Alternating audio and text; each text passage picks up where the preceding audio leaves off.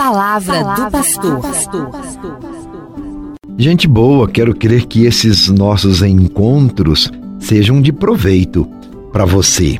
São momentos de aprendizagem, porque, como sempre digo, religião também se aprende. Quanto mais se conhece Deus, mais se aprofunda na fé e na vivência do amor entre os irmãos, porque Deus é amor. Quando eu digo conhecer a Deus, não é decorar frases bíblicas, ter um conhecimento conceitual. Conhecer é trazer Deus para o coração, é experienciá-lo. E estamos na semana de oração pela unidade dos cristãos. E o nosso tema de hoje é Amor que vem da esperança. Estamos necessitados de esperança, não é verdade? E temos refletido Somos chamados a ser seguidores de Jesus e do seu projeto de amor. E seguindo os passos dele, estamos abraçando a nossa cruz, a cruz do nosso dia a dia, e nos comprometendo cada vez mais no discipulado, no seguimento de Jesus. Todo cristão precisa ser sinal vivo da presença do reino de Deus, sobretudo quando é capaz de semear a paz no mundo por meio da unidade que nasce do diálogo. Diálogo fraterno, sincero, aberto. É discípulo de Jesus Cristo aquele que é capaz de superar as diferenças para ser instrumento de paz e de unidade. O diálogo entre nós está fundamentado no perfeito diálogo que acontece entre Deus mesmo, na Trindade Santa o Pai, o Filho e o Espírito Santo, que são comunhão de amor. Nós nos espelhamos nesta comunhão para vivermos também a nossa comunhão aqui como irmãos e irmãs de fé. Sejamos ponte de amor que une, que une tudo e todos entre si e de modo especial nos une a Deus. Cristo é a nossa paz. Do que era dividido, fez uma unidade. Papa Francisco, ele nos inspira neste caminho de unidade. E numa de suas audiências, aquelas que acontecem às quartas-feiras, ele refletiu uma passagem bíblica interpeladora para amar na doação.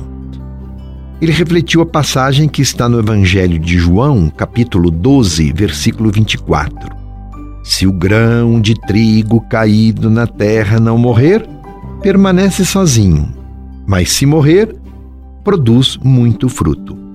E disse ainda o Papa: pensemos num grão de trigo ou numa semente pequena que cai na terra.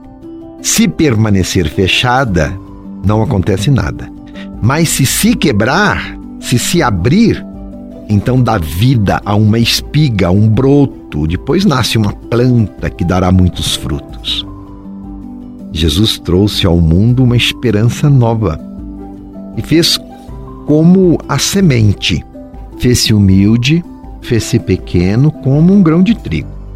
Deixou a sua glória celeste para vir morar entre nós. Ele caiu na terra. Mas ainda não era suficiente. Para produzir fruto, Jesus viveu o amor até o fim, deixando-se despedaçar pela morte como uma semente se deixa romper debaixo da terra. Precisamente ali, no ponto extremo do seu abaixamento, que é também o ponto mais elevado do amor, ali brotou a esperança. Se algum de vós perguntar, refletindo o Papa, como nasce a esperança? O Papa disse: da cruz. Olha para a cruz para Cristo crucificado, e dali vai chegar até vós a esperança que nunca acaba, que dura até a vida eterna. E esta esperança brota precisamente pela força do amor, porque o amor que tudo espera, tudo suporta. O amor que é a vida de Deus renova tudo o que alcança.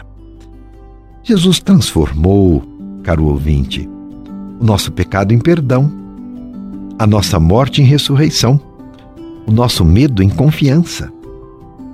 Está aí porque na cruz nasceu e renasce sempre a nossa esperança. Eis porque com Jesus toda a escuridão pode ser transformada em luz e as derrotas em vitórias, as desilusões em esperanças. Todas, sim, todas. A esperança supera tudo porque nasce do amor de Jesus, que se fez grão de trigo na terra e morreu para dar vida. E olha a qualidade da vida, vida plena. De amor vem sempre da esperança. A reflexão do Papa nos motiva a viver nesses tempos difíceis, para sermos revigorados pela esperança e não desistirmos, e nem nos acovardarmos, e nem deixarmos nos derrotar pelo peso dos sofrimentos. Na cruz podemos contemplar a vitória da vida sobre a morte. Quando escolhemos a esperança de Jesus que brota da cruz, aos poucos descobrimos que o mundo vencedor de viver é o da semente, o do amor humilde.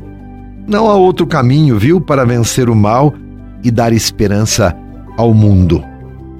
Portanto, meu irmão e minha irmã, não esteja apegado ao poder. Seja sua vida um dom, seja sua vida uma oferta amorosa para o outro esta lógica da semente que, mesmo na morte, dá fruto.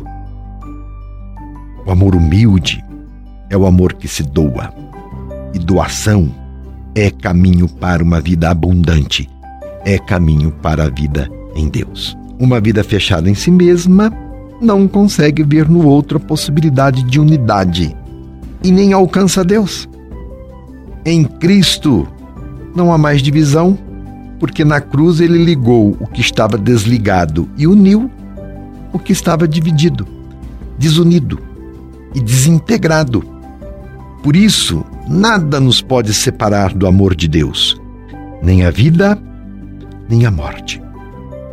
Quem ama perde poder e se torna potente.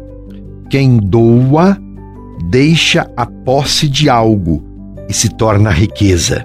E amar é um dom, é a força da vulnerabilidade.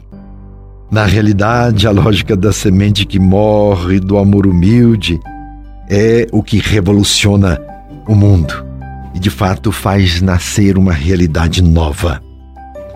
É bom ajudar os outros, servir os outros. E talvez nós nos cansemos, porque não é fácil. E talvez até tenhamos a tentação de ceder à lógica do mundo, ceder ao egoísmo. Mas somente o amor preenche o coração de sentido, de alegria e de esperança. Não se engane, não se engane. Doar a vida, não possuí-la. É assim que você vai ganhá-la. Assim fazem as mães, dão a vida, sofrem, mas depois fazem festa, se sentem felizes porque deram à luz outra vida. Olha que exemplo para nós entendermos a lógica do grão que morre para gerar fruto. O amor é o motor que impele a nossa esperança. Repito, o amor é o motor que impele a nossa esperança. E cada um de nós pode se perguntar: eu amo nessa perspectiva, deste jeito? Eu aprendi a amar assim ou o amor que eu aprendi foi aquele da troca, não da doação? Aprendo e exercito todos os dias o amor maior, amar mais para viver mais? O amor nos impele para a comunhão e a superação do egoísmo, para realizar a união e a paz verdadeiras que fazem acontecer a vida abundante, que multiplica vida em mais vida, que gera frutos. Continuemos a refletir, continuemos a rezar. Meu abraço e minha bênção. Você ouviu Palavra do Pastor.